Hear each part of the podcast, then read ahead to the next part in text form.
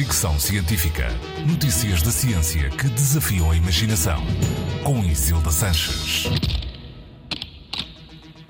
Todos gostamos dos quadros de pintores como Monet e Turner por causa daquela espécie de nevoeiro impressionista que cobre a paisagem, mas um estudo recente afirma que essa neblina poética é afinal poluição.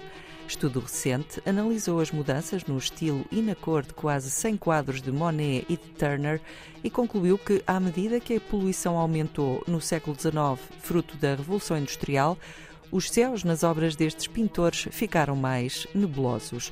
A tese dos autores do estudo é que o impressionismo, tal como desenvolvido por Turner e Monet, tem traços do que chamam realismo poluído. A poluição é provocada por partículas tóxicas microscópicas que ficam suspensas na atmosfera. Estas partículas absorvem a luz, tornando as cores mais baças e os contornos mais difusos quando olhamos à distância, o que no fundo são características do impressionismo. Após observação dos quadros de Turner, os investigadores perceberam que existia uma progressão nos contornos que começaram definidos e depois foram ficando mais vagos com o passar dos anos, tal como os tons de pastel foram substituindo alguma saturação de cor.